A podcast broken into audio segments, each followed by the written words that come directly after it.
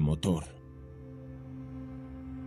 Oh motor supremo, haz que siempre esté sometido a ti, que dependa de ti, que no me desvíe del camino que tú sigues y por el que tu espíritu se mueve, que evite distanciarme de ti y volverme insensible a tu amor.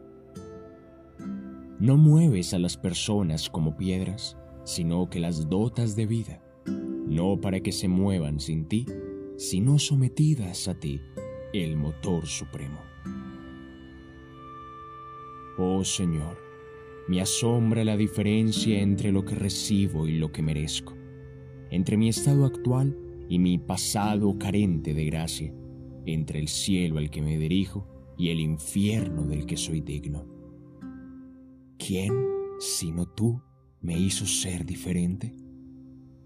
Puesto que no estaba más preparado para recibir a Cristo que otros. No habría podido empezar a amarte de no ser porque tú me amaste primero, o estar dispuesto de no ser porque tú me hiciste así primero. Que tal corona encaje en la cabeza de semejante pecador, que tan alta posición se conceda a alguien infructuoso, que tales gozos se otorguen a un rebelde tan vil. La sabiduría infinita ideó el plan de salvación a través del agarre y del perdón.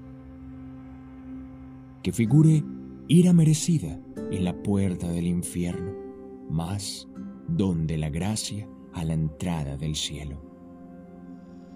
Sé que mis sufrimientos son el resultado de mi pecado, pero ambas cosas cesarán en el cielo.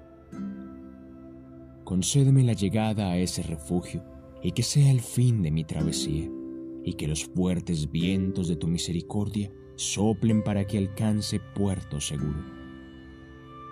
Que tu amor me acerque más a ti, que me aleje del pecado, me mortifique a este mundo y me prepare para la partida. Protégeme con tu gracia en mi navegación por este mar embravecido.